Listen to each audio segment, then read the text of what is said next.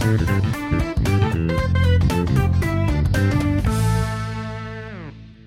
ce mercredi, comme chaque mois, c'est le retour de nos épisodes roue libre avec plein de petites chroniques qui partent dans tous les sens. Ce soir, on commence par deux petites perceuses sur le sommeil. Comment dormir du nord au sud et d'est en ouest. Et ce, ce sera ensuite réveil en coup de fouet avec une chronique un peu spéciale sur la science de François de Sade et de Léopold Mazoc. Nous sommes le mercredi 12 mai 2021. Vous écoutez l'épisode 448. Bienvenue sur Podcast Science.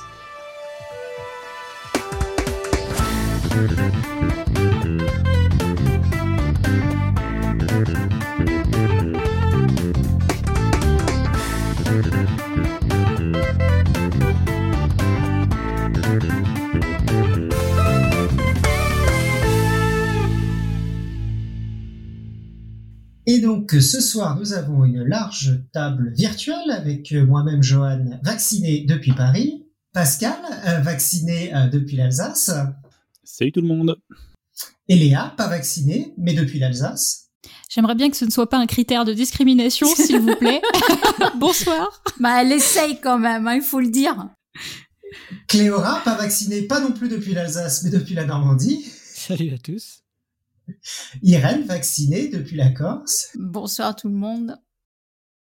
Et notre nouveau stagiaire, Adrien, euh, depuis Paris. Salut. Et donc euh, Adrien, euh, qui est en licence de physique euh, fondamentale à Orsay, Mhm. euh, nous a rejoint depuis. euh, alors, euh, ça fait un petit moment que tu qu'on s'écrit. voilà, tu nous as proposé de faire un- une sorte de stage qui s'est transformé en sorte de chronique courte et puis formation au montage. Enfin voilà. Mais du coup, c'est ta première chronique ce soir. Bienvenue. Eh oui.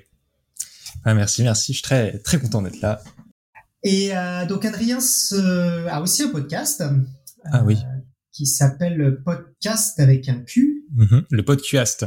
Le podcast, pardon. Euh, qui s'intéresse aux sexualités non traditionnelles. Tu nous en reparleras un petit peu à la fin. Et euh, donc, on va commencer par la chronique sur le dodo des osios par notre chère Cléora. Ensuite, on va enchaîner sur la réponse au quiz. Il faut orienter son lit pour dormir la tête au nord pour bien dormir. Info ou intox. Et enfin, du coup, la chronique d'Adrien. Et bien, du coup, euh, je te laisse la parole, Cléora. Coucou à tous et bienvenue dans une nouvelle petite chronique des Zozio. Aujourd'hui, en écho avec le quiz du moment sur la thématique du sommeil, on va parler oiseaux et dodo. Alors, je vous vois venir, hein, oiseaux et dodo, non, n'allons pas parler du dodo, l'oiseau disparu de l'île Maurice. On va parler du sommeil, donc, chez l'oiseau.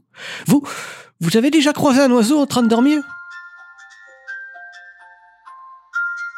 Bon, d'abord, où est-ce que ça dort un oiseau? Pas dans leur nid. En tout cas, c'est pas le cas pour la plupart des espèces d'oiseaux. Un nid, ça sert à mettre les œufs en hauteur. Car bon, tenir un œuf sur une branche, c'est pas si simple. Du coup, les oiseaux dorment ailleurs, tant qu'on évite les prédateurs. Les oiseaux aquatiques, par exemple, peuvent piquer un roupillon sur l'eau ou sur un îlot en cachant vite fait sa tête sous son aile. Les rapaces, eux, bien moins inquiétés par quelconque prédateur, dorment dans leur coin. Chouette et hibou, par exemple, tranquillou dans leur trou.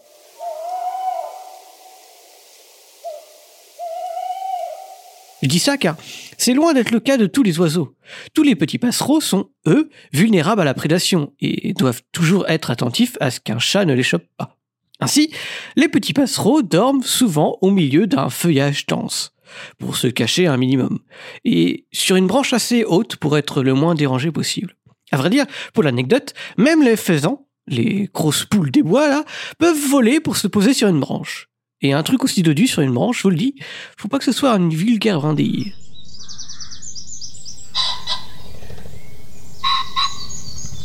Mais du coup, comment l'oiseau peut dormir accroché sur une branche sans tomber? J'ai beau essayer de dormir debout ou accroupi, perso, je pique toujours du nez. hein. Quand on dort, on a un relâchement musculaire général. Donc, comment ça se fait que l'oiseau tient toujours sur sa branche? Eh ben, les oiseaux ont un système mécanique ingénieux. Genre, si l'oiseau pose tout son poids sur ses pattes, ses doigts se resserrent en mode automatique. Comme un bouton à clipser en mode on et off.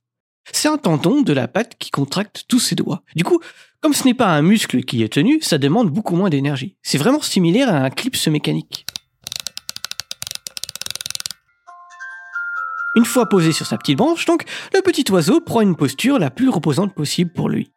Le plus souvent, il tourne complètement sa tête pour bloquer son bec entre les plumes de son épaule ou carrément sous son aile.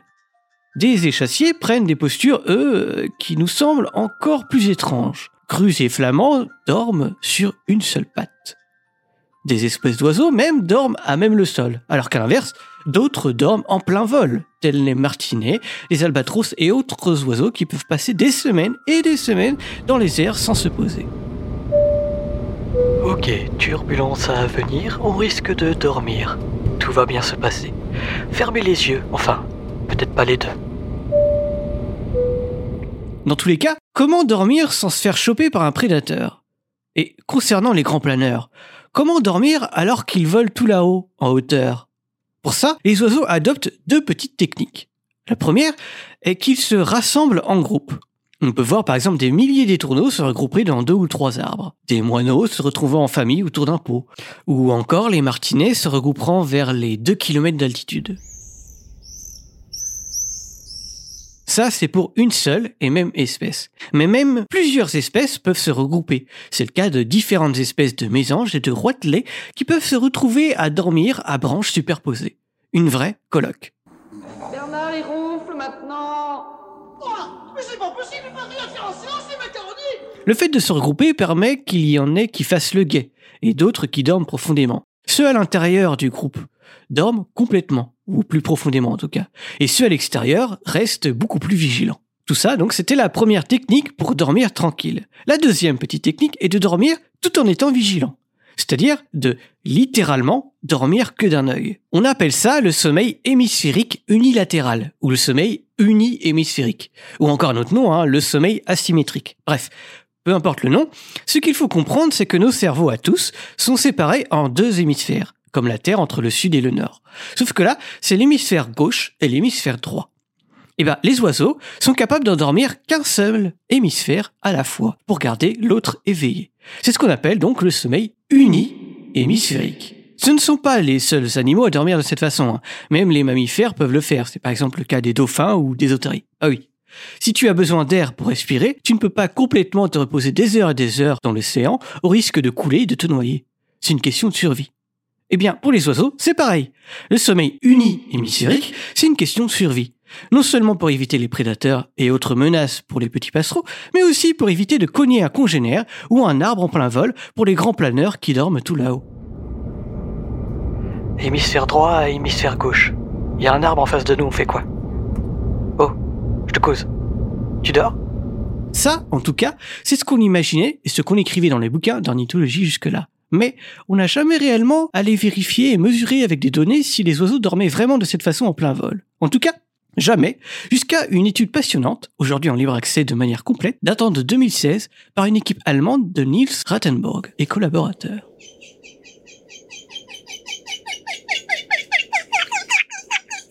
Ils ont étudié une espèce qui passe énormément de temps en vol, des semaines et des semaines. La frégate.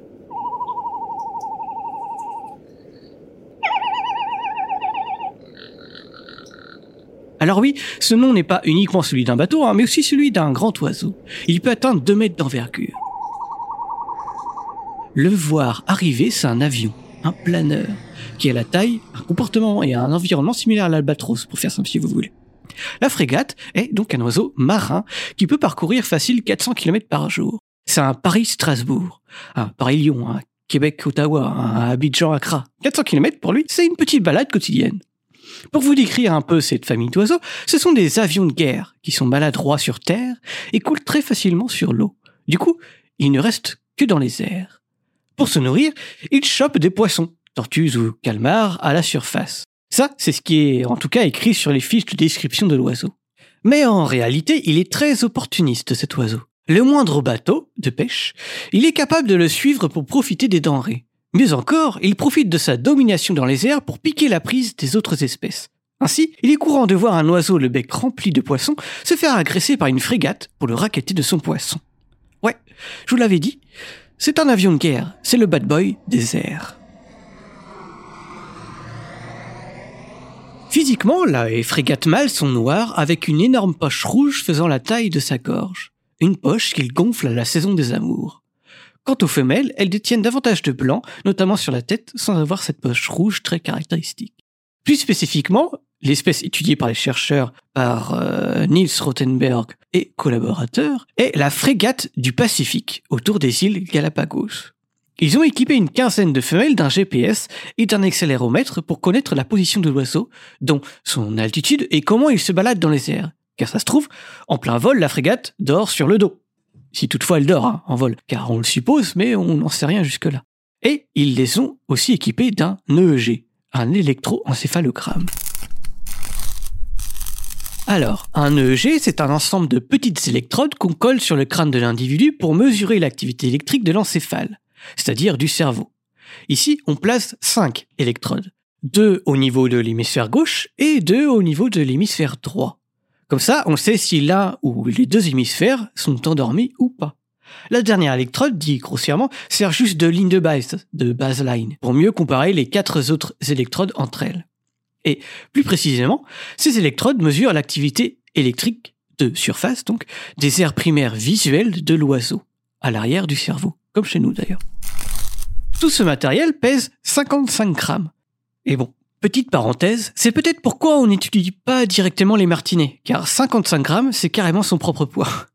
Alors que pour une frégate, c'est 4% de son poids. Ça veut dire que si vous pesez 70 kg, c'est comme si vous vous baladiez avec 2,8 kg supplémentaires sur vous. Grâce à tout ce matériel, donc, les chercheurs ont pu mettre en évidence plusieurs choses. D'abord, un oiseau, comme supposé auparavant, ça peut bel et bien dormir en volant. L'étude que je vous présente est un peu la recherche qu'il prouve, que ce soit au niveau comportemental ou au niveau physiologique grâce aux signaux électriques.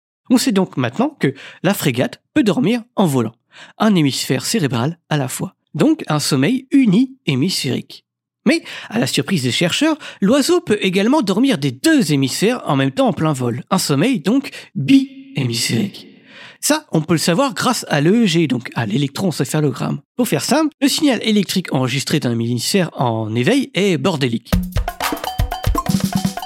alors que le signal électrique durant le sommeil est ample, intense et calme. Je vous en parlerai sûrement davantage dans un proche futur dossier autour des niveaux d'éveil et de sommeil. Grâce à l'EEG, donc, on y mesure aussi que les périodes de sommeil s'étalent en grand maximum jusqu'à 5 à 6 minutes. C'est tout. Ainsi, en vol, l'oiseau se repose grâce à un sommeil fragmenté par période de poignées de secondes. Ces mesures physiologiques sont corroborées aussi par les mesures comportementales de l'oiseau. Avant de s'endormir, il bat davantage des ailes, puis, après une petite poignée de secondes de sommeil, quelques secondes plus tard, au réveil, il répète plusieurs petits comportements atypiques où il se laisse tomber, comme s'il piquait du nez, mais dans les airs, en pliant ses ailes vers sa tête. Pour maladroitement anthropomorphiser le comportement, on pourrait imaginer qu'il se gratte la tête avec ses ailes, comme nous quand on se frotte les yeux au réveil. Deuxième chose que les chercheurs ont pu mettre en évidence, c'est que les différents types de sommeil, uni-hémisphérique ou bi-hémisphérique, ne se font pas n'importe quand ou n'importe où dans les airs.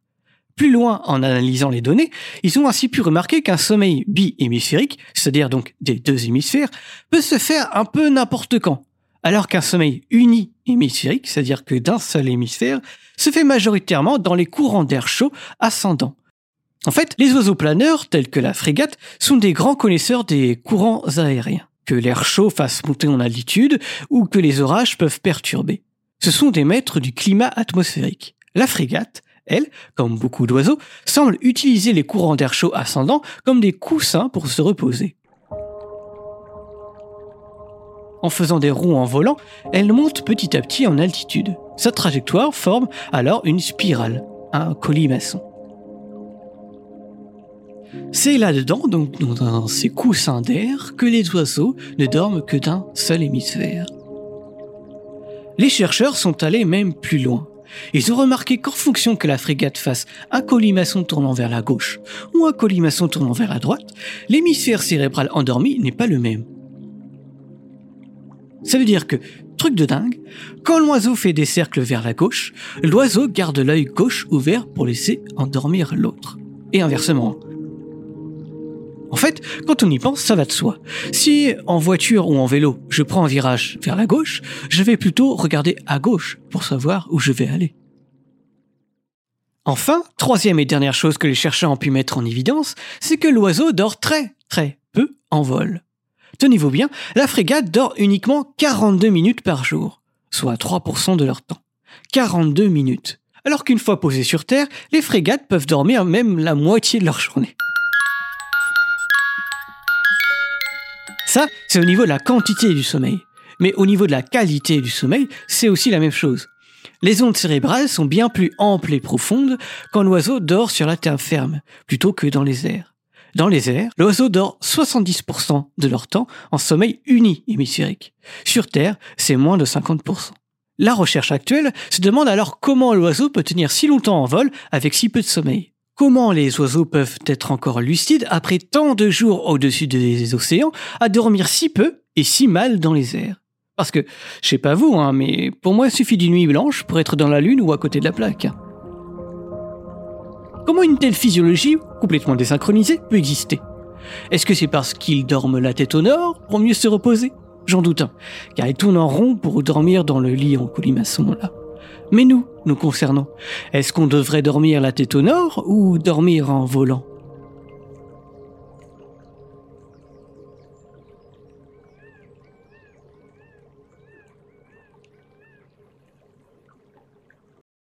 Ouais. En tout cas, c'est passionnant aussi cette histoire de, de sommeil uni hémisphérique. Moi, je savais pas du tout cette histoire. Euh, moi, j'en avais entendu parler. Il y avait un épisode sur le sommeil il y a quelques semaines sur la méthode scientifique, sur le rêve. Et du coup, ils en parlaient effectivement de, de ces trucs-là, je crois. Ouais, ils en parlaient un peu. Ah, mais chez, chez les dauphins, mais chez- en fait, j'aurais dû m'en douter que chez les oiseaux aussi, mais je, je savais chez les dauphins. Hmm. Euh, très bien, et bah, avec cette transition euh, magnifique, euh, smooth comme un, un sommeil de bébé, je crois qu'on peut enchaîner euh, sur la chronique de Eléa, la réponse au quiz. Et euh, donc on s'est aperçu qu'en fait on n'avait euh, pas eu du tout de réponse à notre quiz. Et en fait on s'est dit qu'on n'avait peut-être pas laissé assez de temps parce qu'on l'a annoncé qu'il y a trois semaines. C'est vrai que ça faisait, ça, fe- ça faisait que sept fois trois, trois dodos pour tester. Je sais pas si les gens ont vraiment eu le temps de tester toutes les positions euh, pour leur lit. C'était un peu short. Bon alors du coup, on dort mieux la tête au nord. Info ou intox? Déjà, qui a choisi ce sujet de quiz? Je vous le demande. J'ai beau euh, chercher, j'ai pas réussi à caler de- d'informations sur les plantes dans cette chronique. hein, je suis vraiment désolée. Euh, en plus, euh, on avait déjà parlé du sommeil dans plusieurs épisodes, et notamment dans l'une de nos radios dessinées, euh, Songe d'une nuit de podcast. Euh, J'avais fait une, une autre chronique aussi sur euh, est-ce que les plantes dorment la nuit? Donc, le sujet était déjà épuisé sur euh, les plantes. Donc voilà, il a fallu que je creuse dans de la bibliographie qui, qui n'était ni vraiment de la, biologie, euh, ni vraiment des plantes. Et puis comme on n'a pas eu de réponse, ça a été l'occasion de faire euh, un peu de recherche euh, sur des blogs très très sérieux. Donc comme à l'accoutumée pour les réponses au quiz, ma recherche a démarré par une bonne vieille combinaison de requêtes dans mon moteur de recherche, à la pêche aux recommandations diverses et variées sur le sommeil et les points cardinaux pour essayer de trouver d'où vient cette étrange recommandation selon laquelle il faudrait dormir la tête au nord. Déjà, premier constat, on trouve tout et son contraire. Et quand ça commence comme ça, en principe, ça nous annonce d'emblée qu'on ne va pas tomber sur des informations très consensuelles et qu'on va chercher très longtemps. Alors, je vais vous donner quelques exemples, vu qu'on n'a pas de réponse d'auditeur, on a un peu de temps. Euh, sur le site très qualitatif de lesmatelas.fr, on trouve les informations suivantes. Dormir la tête vers le nord déséquilibre le champ magnétique terrestre. Carrément. En gras, dormir face au nord est la pire position que vous puissiez choisir. Bon, si c'est eux qui le disent, c'est sûrement que c'est vrai. Alors, qu'en est-il du sud? Toujours sur le même article, cette direction n'est pas considérée comme la meilleure, mais ce n'est pas la plus mauvaise non plus. Les champs magnétiques opposés vous entraînent du nord au sud, tandis que votre corps est orienté vers le sud, ce qui pourrait vous empêcher de bien dormir en raison des vagues d'énergie opposées. Très bien. Une explication qualitative. Alors que dire de l'ouest? Parce qu'il y a toutes les positions sur cet article. Ils disent cette position est relativement acceptable, bien que selon l'étude des directions du sommeil, elle favoriserait la paresse, une faible motivation, et donc si vous devez vous lever tôt le matin, ce n'est pas la meilleure direction de sommeil recommandée. Mais pour les grasses matinées, pas de souci. Ah, très bien. Il précise également que cette direction est également recommandée pour les personnes souvent stressées ou angoissées car elle favorise la relaxation et vous fera vous sentir plus confortable. Formidable. Reste l'Est. Si vous croyez que la direction peut induire la qualité de votre sommeil, alors la meilleure option est de dormir la tête face à l'est. Cela augmente la concentration et la mémoire. En outre, il attire la positivité et vous maintient en bonne santé. Cette direction est reconnue pour être dotée d'une force d'action et de vagues positives, vous donnant envie de vous réveiller chaque matin avec des sentiments positifs et de la motivation. Voilà. Donc ça, c'est les recommandations de matelas.fr, qui j'espère vous convaincre. J'ai continué mes recherches quand même parce que on ne, part jamais avec une seule source. Euh, sur un autre blog, je trouve l'orientation vers le sud est considérée comme induisant le sommeil profond en Ayurveda. Car selon la théorie du Vastu Shastra, il y a une attraction ou attirance du pôle sud sur la tête, comme c'est un accord des opposés, tête versus sud, les extrêmes s'attirent, ça ferait une combinaison harmonique qui insufflerait de l'énergie dans le corps. Au contraire, la position vers le nord serait conseillée par les principes du Feng Shui. Très bien. Un autre blog encore nous dit L'orientation du lit vers le nord peut augmenter divers troubles du sommeil, tels que l'insomnie, et vous rendre plutôt léthargique dans votre vie. Cette position est souvent appelée position de mort. En revanche, si vous êtes une personne âgée, cette position pourrait être bonne pour mieux dormir, car elle favorise un sentiment de calme et une tranquillité dont vous pouvez profiter. Très bien. Dernière citation, juste pour que vous partiez avec une belle collection. Mettre son lit dans la direction du sud n'est pas une bonne idée, car l'énergie dégagée est trop importante. Si vous réalisez que vous avez tendance à avoir de fréquents accès de colère, notamment dans votre couple, changer votre literie de sens peut vous permettre de minimiser ce trop-plein d'énergie. Donc, toutes les citations que je viens de mentionner euh, proviennent d'articles de blog que l'on retrouve facilement sur des sites de literie et de matelas notamment. Alors, on est d'accord, tout le monde n'est pas scientifique dans des entreprises comme celle-ci, mais ça m'interroge. Qui sont tous ces gens qui se permettent de rédiger des affirmations catégoriques de ce genre sans même citer de sources euh, scientifiques? Et alors, je ne parle même pas d'articles scientifiques, hein, même pas une petite mention d'un manuel de feng shui ou d'une source historique quelconque pour justifier telle ou telle pratique. Bon alors, Qu'à cela ne tienne, je suis allée me renseigner sur les diverses pratiques et prismes de réflexion mentionnés dans ces articles comme des arguments d'autorité. Qu'est-ce que le Vastu Shastra indien et qu'est-ce que le Feng Shui? Je suis sûre que vous vous attendiez pas à ça dans cet épisode, mais je vais le faire. Alors, pour votre culture générale, le Vastu Shastra est une forme de science de l'architecture indienne qui édictait des règles de construction qui dépendaient des points cardinaux, euh, selon lesquels les bâtiments devaient respecter certaines règles d'aménagement, de proportion, etc.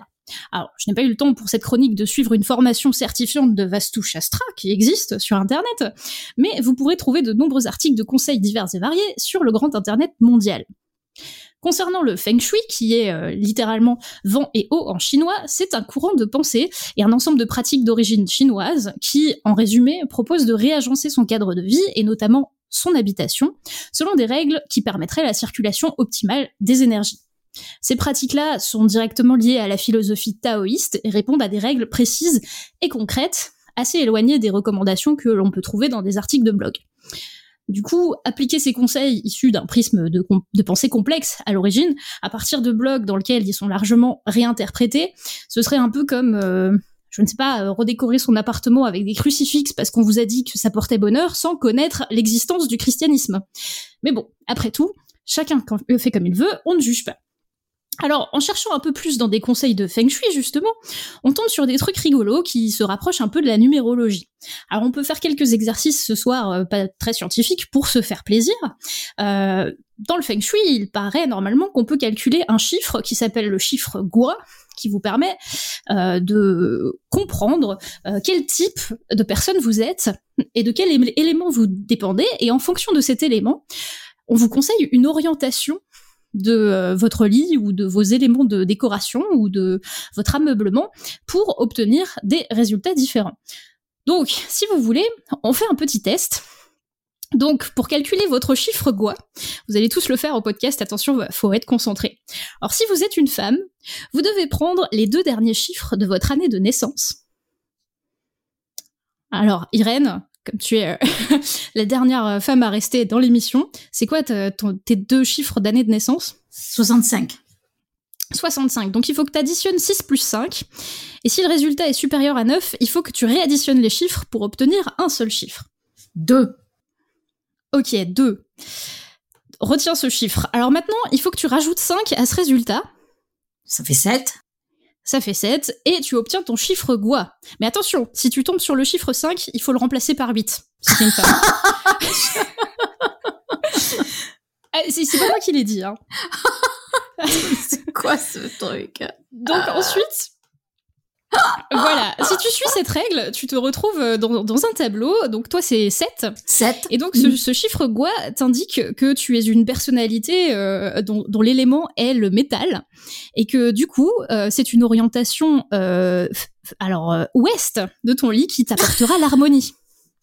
Écoute, euh, Voilà, super. mais ça ça change. donc et donc les orientations changent en fonction de ce que tu vas t'attirer. Et par exemple, si tu prends une orientation nord, et ben du coup, il va t'arriver des mésaventures Ah, ouais. plutôt que, Eh ouais. que de l'harmonie. Voilà. Mais alors, du coup, c'est pour ça qu'il y a beaucoup de couples qui dorment en croix, c'est ça? Euh, peut-être, peut-être, probablement. Toi, Donc, tu dors en euh, croix, c'est quoi cette histoire Ah non, mais si ta copine ou ton copain, bah, il est pas euh, de même euh, orientation que toi, bah, il y a pas de, faut dormir en croix, quoi. Un qui, un qui dort vers l'ouest, l'autre qui dort vers nord. Ça va être pratique. Voilà, donc si vous êtes un homme, il y a aussi un calcul à faire. hein. donc euh, vous additionnez les deux derniers chiffres de votre année de naissance. Si le résultat est supérieur à 9, bah, vous réadditionnez les chiffres pour obtenir un seul chiffre. Et ensuite, 5. il faut que vous soustrayez votre résultat au nombre 10. 5.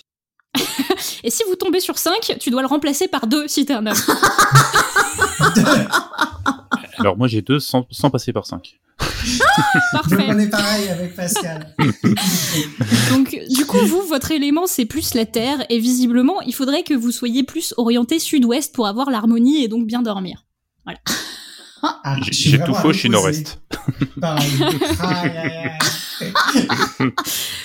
Donc voilà, il y a, il y a des tableaux euh, qui vous permettent de confronter votre, euh, votre chiffre Gua euh, pour, euh, pour étudier votre euh, agencement de Feng Shui idéal euh, selon votre, votre élément.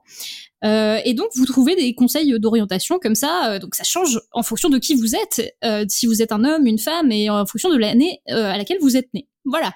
Donc vous pensiez que le Feng Shui c'était accessible à tous, hein C'est pas si facile que ça. Hein en tout cas, c'est Ah, Les pratique. calculs.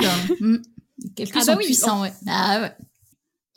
En tout cas, c'est pratique, c'est encore mieux que les foires au métier du lycée et pas besoin de faire HEC.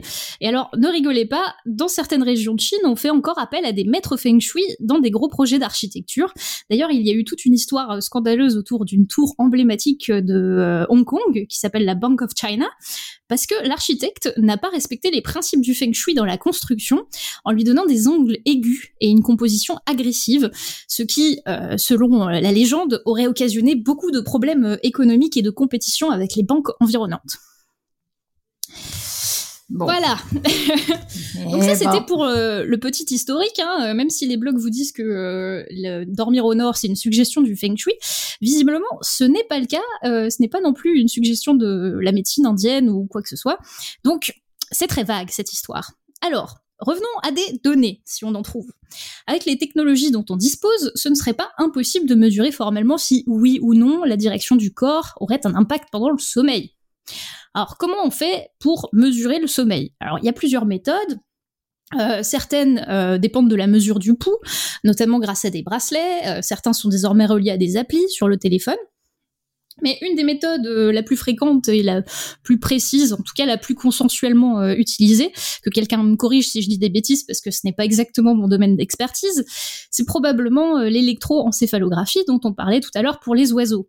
Donc le principe, c'est que grâce à des électrodes, euh, parfois plus d'une douzaine hein, pour un humain, posées sur le cuir chevelu, euh, ça permet de mesurer et d'amplifier l'activité électrique du cerveau pour la rendre visible sous la forme d'un graphe ondulatoire, un peu comme les enregistrements de séisme ou les électrocardiogrammes que vous voyez dans les films quand quelqu'un a un arrêt cardiaque.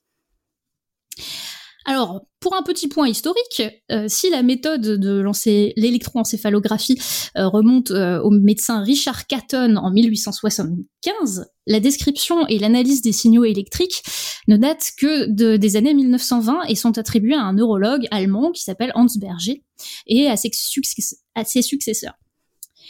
Au total, les ondes cérébrales sont segmentées en cinq catégories les ondes delta, θ, alpha, bêta et gamma par ordre de fréquence, les ondes delta étant de plus basse fréquence et les gamma de plus haute fréquence. Et la fréquence des ondes enregistrées se situe entre 0,25 et 60 Hz et varie selon les phases d'éveil et de sommeil. Cléora a eu la gentillesse de me partager ses cours sur l'éveil euh, et le sommeil. Euh, j'espère que je n'ai pas dit de bêtises. Donc euh, cette mesure et cette technique permet entre autres d'identifier des troubles de la conscience, dont le coma, euh, des lésions cérébrales ou des crises d'épilepsie, sans être aussi résolutif que des techniques comme l'IRM. Mais ce qui nous intéresse maintenant, c'est surtout son usage pour mesurer les rythmes du sommeil, parce que oui, l'activité électrique du cerveau bouge en fonction de ce que vous faites. On sait par exemple qu'en phase d'éveil, on est soit sur un rythme dit bêta, euh, désynchronisé lorsqu'on est attentif, soit sur un rythme alpha très régulier en éveil diffus. Lors du sommeil, on passe progressivement et en quatre stades consécutifs d'un rythme θ lors du sommeil lent jusqu'au rythme delta pour le sommeil profond. Et dans le cas du sommeil paradoxal, tout à la fin d'un cycle, on passe plutôt sur un rythme bêta euh, qui serait plus proche d'un état d'éveil. Alors, connaissant ce pattern, serait-il possible de mesurer l'effet de la position géographique du corps sur les phases du sommeil? C'est ce qui a été tenté dans au moins deux études que j'ai consultées. Il n'y en a pas des centaines, hein, mais il y en a quelques-unes. Euh, la première s'intitule euh, L'influence du champ magnétique terrestre sur le repos euh, et mapping de l'activité électro-encéphalographique dans des sujets normaux et date de 1993. Elle a été publiée dans le International Journal of Neuroscience. Et dans leur protocole, ils étudient 27 patients euh, séparés en deux groupes dont ils mesurent l'activité cérébrale pendant euh, une série de neuf étapes qui vont de la relaxation à l'activité physique en leur demandant de serrer les poignets, de se reposer, etc. D'après leurs résultats, ils observent une légère diminution dans la somme des intensités des fréquences alpha, uniquement dans le groupe orienté est-ouest.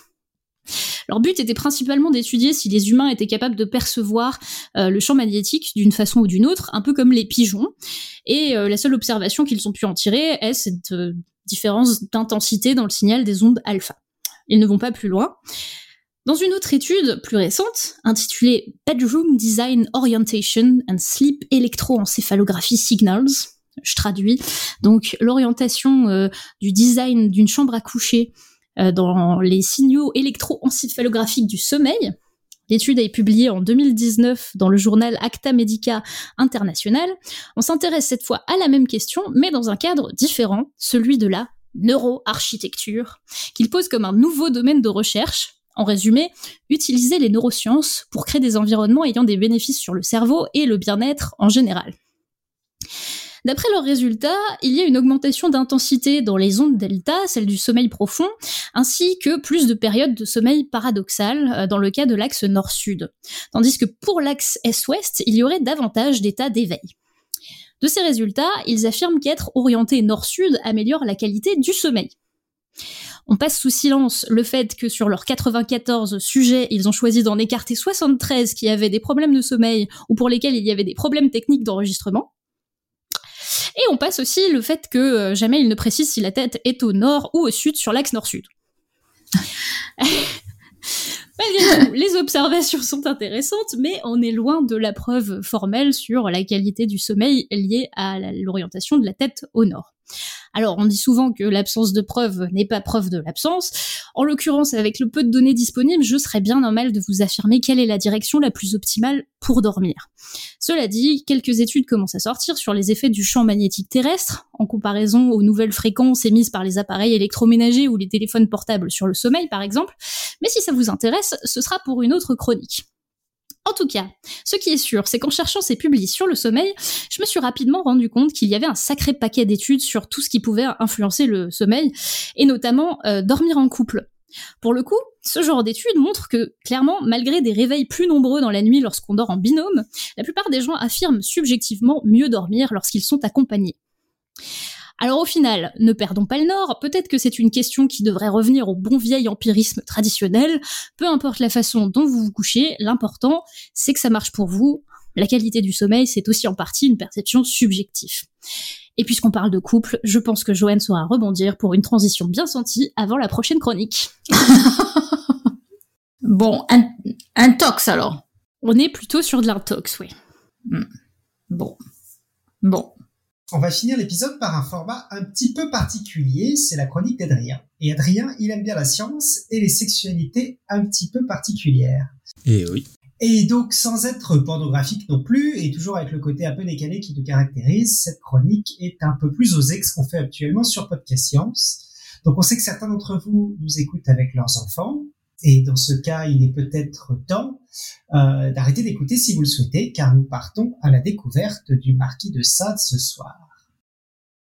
Vous êtes prévenu, Adrien, c'est à toi.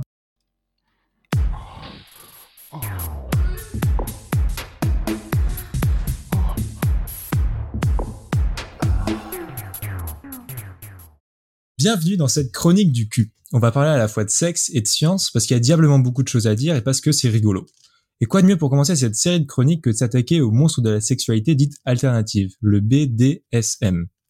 Alors bon, déjà, en tant qu'étudiant physicien, quand j'ai appris qu'on pouvait mélanger deux de mes passions, c'est-à-dire le sexe et le calcul de tension, de force, de frottement, d'accélération, d'impact et autres sextoys mentaux de la physique, mon cerveau a un peu joué. Effectivement, on va retrouver beaucoup de grandeurs physiques dans le BDSM, qui sont utiles pour comprendre ce que l'on fait et comment bien le faire. Donc aujourd'hui, on va essayer d'expliquer avec des grandeurs physiques les jeux de cordes et les jeux de fouet. Alors on s'attache parce que franchement aujourd'hui, ça claque. Avant de parler directement du BDSM, comme en physique, on va devoir poser le cadre pour savoir de quoi on parle. Et quand on parle de BDSM, bizarrement, on pense rarement tous à la même chose. Alors on va revenir aux bases. Lexicalement, le BDSM, c'est l'acronyme de bondage, domination et sadomasochisme. Le bondage, c'est cette pratique sexuelle qui consiste à attacher sa, son ou ses partenaires avec des cordes ou autre chose. En particulier, le shibari, qui est le mot occidental pour le japonais kinbaku, c'est l'art de l'encordage japonais, avec des motifs précis et parfois des suspensions. C'est ce que vous pouvez voir sur Instagram ou les photos qu'on a en tête quand on pense au bondage. Ensuite, il y a la domination. Donc, c'est le fait de jouer des rapports de force sur le plan physique ou mental, où le dominant impose de manière consentie et discutée, au préalable bien sûr, à son ou sa soumise lors des jeux sexuels. Et enfin, il y a le sadomasochisme. Comme dit dans l'intro, pour la petite histoire, euh, c'est effectivement le marquis de Sade et le baron von Mazoc qui ont donné leur nom au sadomasochisme. Donc on peut pas en vouloir à cette image un petit peu classe du SM. Donc c'est la douleur dans ce cas-là qui apporte le plaisir. Donc le sadiste est donneur de douleur, le masochiste est receveur. Alors on a tous en tête le fouet et la fessée, mais je vous assure qu'il y a plein de manières très sympathiques de donner de la douleur et que les sadistes sont très très créatifs. Alors à noter qu'on peut mettre discipline comme D, soumission comme S et qu'il y a beaucoup de pratiques qui se cachent derrière le cycle BDSM qui ne correspondent pas du tout à ses initiales. Et de par son usage très large, c'est devenu une chimère, on retrouve des pratiques très diverses. Par exemple, est-ce que le puppy play c'est du BDSM Est-ce que le fist fucking c'est une pratique BDSM Etc. etc. En tout cas, aujourd'hui on parle de cordes et de fouet, donc des sous-catégories du bondage et des jeux d'impact du sadomasochisme.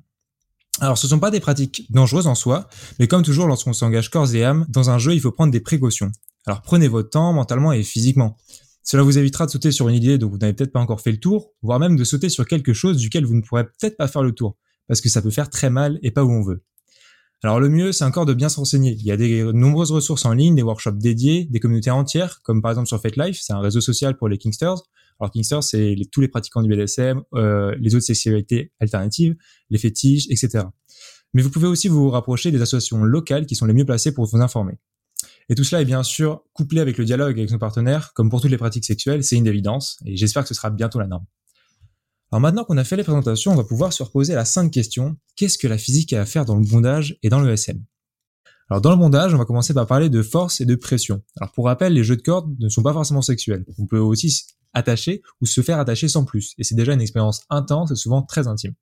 Alors le but du jeu, lorsqu'on a compris quelle partie du corps on pouvait attacher, va être de répartir les forces exercées par les cordes sur le corps pour qu'elles ne l'abîment pas au niveau anatomique, des nerfs, de la peau ou de la circulation sanguine. Ces forces-là, ça peut être celles de tension exercées par le partenaire lors des changements de position ou même lors de jeux de rébellion dans la scène, des forces de tension propres à la position du corps et des cordes, voire même le poids de la personne si l'on fait des suspensions. De maîtriser la force, il s'agit donc. La première astuce est d'augmenter la surface des cordes avec la peau. Effectivement, ça va diminuer la pression subie par le corps. Alors la pression en physique, c'est la force divisé par la surface. Et donc lorsque vous augmentez la surface, vous diminuez la pression que subit votre corps. Et c'est cette pression qui vous ferait mal. En fait, c'est instinctif. Si je vous demande qu'est-ce qui est le plus confortable pour s'allonger entre un fil tendu et un hamac, vous devriez me répondre le hamac. Pourtant, vous perdez pas de poids lorsque vous montez dessus. En réalité, c'est parce que la, sa toile permet d'avoir une plus grande surface de contact avec le dos de votre corps. Donc c'est pas tant la force qui compte, mais la pression que subit la surface de votre corps. Dans le bondage, pour avoir un effet similaire, on va multiplier les tours de corde. Là où on pourrait se contenter d'un tour de corde pour attacher pour une attache sur le corps, on va faire passer plusieurs fois la corde au même endroit pour augmenter la surface de contact corde-peau. Alors lorsqu'on va tirer sur l'attache en corde, la force va se répartir dans la peau par les différentes tours de corde. Ce sera plus confort et surtout plus safe. C'est pour ça que dans la plupart des photos de bondage, vous pouvez voir de nombreux tours de corde. C'est joli, mais pas que. Évidemment, lorsqu'on s'y connaît un peu, on peut, on peut aussi utiliser des cordes fines exprès pour que ça pique dans la mine de la sécurité. Une autre technique, c'est de multiplier les attaches pour répartir la force. Plus il y a de points d'attache, moins il y aura de tension sur chaque et mieux ce sera. Notons qu'il faudra éviter de les faire avec des angles trop obtus, sinon on va créer des forces de compression internes. Admettons qu'on ait bien attaché son ou sa partenaire avec un bon nombre d'attaches et chacune plusieurs tours de corde. Si on veut faire une suspension, on fait encore lever là où le, le bougre. Premier jutsu du ninja BDSM, le levier. Un levier, c'est un corps allongé, rigide, qui pivote autour d'un axe situé plutôt d'un côté pour avoir un bras, c'est-à-dire une partie du corps allongé, court et un bras long. Appuyer sur le bras long va transmettre la force au bras court avec un facteur multiplicateur égal au rapport des bras de levier. En gros, si mon bras long l'est deux fois plus que mon bras court, je double ma force, etc. Typiquement, un pied de biche, c'est-à-dire une grosse barre en fer sur laquelle on peut avec laquelle on peut retirer des clous ou même défoncer une porte par effet de levier, ou même un décapsuleur, c'est de levier. Donc, pour la montée en suspension, on va pouvoir utiliser le corps allongé, qu'on espère pas tout à fait rigide, comme levier. Ça va nous permettre de monter les parties lourdes du corps en utilisant relativement peu de force. En plus de ça, le levier à l'équilibre, s'il balance, va nous permettre d'équilibrer le corps sans trop faire d'efforts, de manière à atteindre la position confortable et safe une fois qu'on est en l'air. Donc ça c'est pour euh, c'est la première technique le levier. Ça vous permet de monter quelqu'un en l'air, si vous si vous me permettez l'expression, euh, sans trop se fatiguer. La deuxième technique secrète de Ninja de la physique, c'est la poulie, ou plutôt le palan. Alors un palan, c'est une double poulie où la corde passe plusieurs fois sous la roue du haut, puis la roue du bas, etc. avec des allers-retours. Donc c'est ce bon vieil Archimède qui a créé cet outil particulièrement utile pour soulever ou tirer de grosses charges. Comme des partenaires du coup. C'est sur les chantiers et les bateaux pour border les voiles qu'on le retrouve historiquement. Le principe physique est simple. On va répartir le poids soulevé par le nombre de cordes qui font le lien entre les poulies du haut et du bas. Encore une fois, on divise pour gagner. La loi de répartition du poids est simple, on divise le poids total par le nombre de brins de corde. Par exemple, deux allers-retours qui font 4 brins vont diviser le poids par 4. Au final, quand on tire sur la corde, on ne se lève plus qu'une fraction du poids. Et c'est magique. En bondage, on pourra utiliser ce système sans forcément avoir recours à des poulies, mais compter sur le glissement des cordes entre elles. Alors on va pouvoir monter notre partenaire en l'air comme s'il pesait la moitié, un quart, voire un dixième de son poids. Ça s'avère particulièrement utile lorsque notre partenaire est plus massif que nous, ou de manière générale pour avoir plus de contrôle sur ce que l'on fait. Réduire l'intensité de notre effort, c'est aussi mieux le maîtriser. Donc surface, levier, palan. En fait, la théorie des cordes, c'est pas si compliqué. Dans le SM, et en particulier dans les jeux d'impact, c'est de quantité de mouvement dont l'on va parler. Par définition, pour les objets massiques classiques, c'est la masse de l'objet multipliée par sa vitesse. Une grande quantité de mouvement, c'est une grosse force d'impact. Ça peut, de manière un peu moins physique, correspondre à un concept d'inertie de l'objet. Par exemple, un paquebot, même si la vitesse qui est très faible, a une masse immense de plusieurs tonnes et donc une grosse quantité de mouvement. Il va être très difficile à arrêter. Inversement, une balle de fusil avec une faible masse va très vite et pareil, une grande quantité de mouvement, ça fait des dégâts. Dans les SM, il s'agit plus ou moins de faire des dégâts de manière totalement contrôlée à notre partenaire. Et pour ça, il faut bien comprendre comment ça fonctionne. De manière schématique et grossière, il existe deux grandes méthodes d'impact dans le SM quand on parle de fouet. La première correspond au long fouet à une seule lanière que l'on fait claquer, avec un cracker au bout, un petit bout en cuir un peu plus lourd que le reste, qui va frapper. Alors pour vous donner une image, euh, c'est celui d'Indiana Jones. Le clac que l'on entend, c'est le bout du fouet qui passe la vitesse du son. Alors autant vous dire que ça déconne zéro. Hein. L'idée c'est d'envoyer le fouet dans une direction, puis avec un fin mouvement de retour, on va créer une boucle de lanière qui s'accélère en se dirigeant vers la fin du fouet. Enfin, le cracker se retourne de manière supersonique et on entend un clac, même si on touche rien. Il y a plusieurs manières de le faire, donc plusieurs positions. overhand au-dessus de l'épaule, de manière rectiligne, du haut vers le bas, et finalement en faisant tourner au-dessus de soi puis claquer, un peu comme on peut voir dans les cirques. Un petit cracker accélère à fond, c'est plus team balle de fusil que team paquebot. Et on comprend pourquoi ça fait beaucoup de dégâts à la surface de la peau. On peut même aller jusqu'à la déchirer et faire saigner le masochiste. Effectivement, l'impact se fait une grosse quantité de mouvement de la part du cracker à cause de sa forte vitesse, sur une faible surface de la peau, car celui-ci est petit. Comme on l'a vu tout à l'heure, ça fait donc très mal et on attribue une sensation de piqûre. Cette technique est évidemment réservée aux experts parce que c'est particulièrement dangereux, ça prend du temps à maîtriser et j'insiste. La seconde méthode, c'est celle des fouets plus courts, à beaucoup de lanières, comme un martinet. Pas les, mêmes martinets que tout à l'heure, mais des martinets. C'est les floggers, pour les anglophones. On va leur donner de la vitesse avec un mouvement de rotation, en faisant des balayages de droite à gauche ou des mouvements circulaires verticaux, un peu comme des bolasses. Cette fois-ci, on va beaucoup moins vite, mais les lanières sont bien plus lourdes, parce qu'elles sont nombreuses et plus larges. On est dans un schéma de paquebot. Pour ce qui est de la sensation de l'impact, on a cette fois-ci un peu plus de choix. Si on frappe avec la pointe des lanières, c'est-à-dire une faible surface, on pourra trouver un petit peu la sensation de piqûre. En plus, le bout du fouet est la partie qui va le plus vite avec le mouvement de rotation. Sinon, on peut frapper avec une plus grande surface de lanière, donc avec plus de poids. On a alors une plus grande aussi surface d'impact, avec beaucoup de quantité de mouvement, et c'est une sensation de chaleur qui se, qui se ressortira. Une sensation de chaleur qui sortira, beaucoup plus douce et pénétrante, si je peux utiliser ce mot. L'impact va pouvoir se diffuser voilà dans le corps en profondeur, et on peut en prenant des fouets lourds avec de nombreuses et larges lanières obtenir une sensation euh, constante de fouet proche du massage, et c'est très agréable. Alors, le savoir du sadiste consiste à maîtriser les conditions d'impact de son fouet pour obtenir l'effet souhaité. Fouet large, fin, masse, vitesse, surface de contact, mais aussi matériaux, durée de jeu, localisation de l'impact, fréquence des coups, toutes ces caractéristiques rentrent en, jeu lors euh, d'un jeu SM pour contrôler les sensations physiques et très variées. Pareil pour le mondage, il y a une multitude de phénomènes physiques en jeu, dont beaucoup je n'ai pas pu couvrir aujourd'hui. Et lorsqu'on a la responsabilité entière du corps de son partenaire, c'est primordial de savoir ce que l'on fait. Et après, quand on maîtrise le jeu auquel on joue, on va pouvoir utiliser évidemment ses forces pour donner des sensations particulières à ça ou son partenaire. C'est donc un véritable art multiple et complexe sur lequel la physique jette un œil. Même si une conversation physique apporte à la pratique, c'est avant tout l'expérience, le dialogue entre les partenaires qui va définir une bonne session de bondage et de SM. Voilà, c'est tout pour cette chronique du cul, d'analyse physique du BDSM. J'espère vous retrouver bientôt pour reparler de cul et de science. Ah ben ouais, moi j'ai appris plein de choses. Hein. Oh, Attends, attends, attends. On a le droit de poser des questions du coup. C'est quoi le puppy play? Avec plaisir. Ouais. Euh, alors le puppy play, euh, c'est une sous-catégorie pardon du pet play. Donc le pet play, c'est euh, donc des gens qui, euh, alors dans un cadre sexuel ou non, c'est un truc qu'on pense, croit toujours c'est sexuel, mais pas forcément. Euh, ils vont, enfin, qui vont agir comme des animaux en particulier. Donc le puppy play, c'est pour les chiens, en particulier les chiots. Et dans, ce dans le cas du puppy play, c'est souvent avec des masques ou des genouillères, etc. Se balader à quatre pattes, parfois aboyer, jouer avec un handler, donc une sorte de, de maître si on veut, euh, qui va s'occuper d'eux, etc. Donc c'est c'est un c'est un un mind space un petit peu euh, autour de ça. Tu mimes d'être un animal et il y a quelqu'un qui fait semblant d'être ton maître, c'est ça? Un peu, ouais, c'est un peu ça, ouais. Et c'est euh... alors je sais pas à quel point en France c'est répandu. Euh, je sais qu'il y a il y a une communauté assez importante sur Paris, mais euh, mais voilà, c'est un truc qui se fait euh, qui se fait un peu. Euh, Et il y a la même chose pour les plantes, je demande pour Edami. bien sûr. bien sûr. Est-ce qu'on peut se fouetter dans des sexualités alternatives avec des orties? Ah ouais, euh, ouais, ouais, bien sûr, ça s'est fait. Euh, ça s'est grave fait, ça. Euh, je crois qu'il y a des histoires euh, comme ça. Euh, je me demande Bien si Marquis Sade, il faisait pas des trucs un peu, un peu vicieux comme ça, ouais. Ou pendant les orgies romaines, euh, ça a dû faire à fond, ça. C'est sûr. Non, mais si tu veux faire euh, du euh, plant euh, play, en mode play, tu peux faire du bondage de manière intense, à ce que la manière, à ce que la personne puisse pas bouger, quoi. Tu la suspends, tu l'arroses de temps en temps, puis voilà, quoi. tu donnes à boire, quoi. Bah, D'accord, d'accord.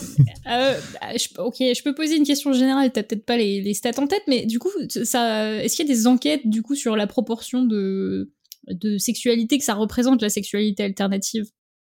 Eh bah absolument pas. En fait, je voulais en parler euh, potentiellement dans une autre chronique où j'aborderai peut-être euh, un peu plus le côté philosophique, euh, psychologique, on va dire. Euh, mais en fait, c'est très dur Mhm. de d'estimer euh, sexualité alternative parce que déjà, ça veut un peu rien dire. Euh, C'est-à-dire différent de la norme, mais voilà, il faut dé- définir une norme, etc. Et en fait, ça dépend vraiment beaucoup de la question que tu poses en termes de sondage, quoi. Euh, donc, je suppose, voilà. euh, Ouais, bah, faites- Du coup, c'était c'était peut-être ma première question. En fait, euh, comment comment tu définis la sexualité euh, alternative et qu'est-ce qui rentre dedans et qu'est-ce qui rentrerait pas dedans euh, là actuellement, tu vois? Bah ouais, ça, je, je- franchement, je peux pas te Ah. répondre euh, exactement. Bah après, en fait, chacun a ses critères, etc. Et tu pourrais faire une sorte de norme, euh, voilà, un peu statistique.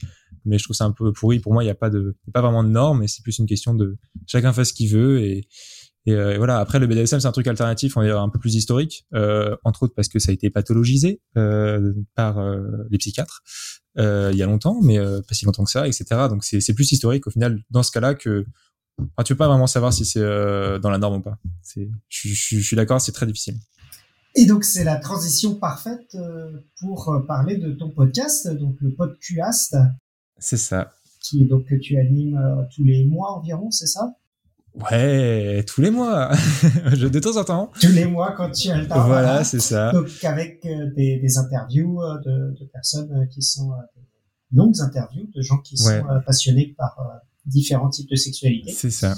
Et que je vous encourage à aller écouter. Ouais, non, mais c'est euh, ouais, c'est à la fois des, des interviews, mais aussi des discussions parce qu'on est plusieurs, donc des gens qui connaissent pas grand chose euh, ou qui sont en train de découvrir, et effectivement des gens qui s'y connaissent plus. Euh, et voilà, donc pour l'instant il y a quelques épisodes et j'espère que ça continuera, mais voilà. Et si, si ça, vous ça fait écouté, combien de temps que, que tu l'as tu l'as lancé?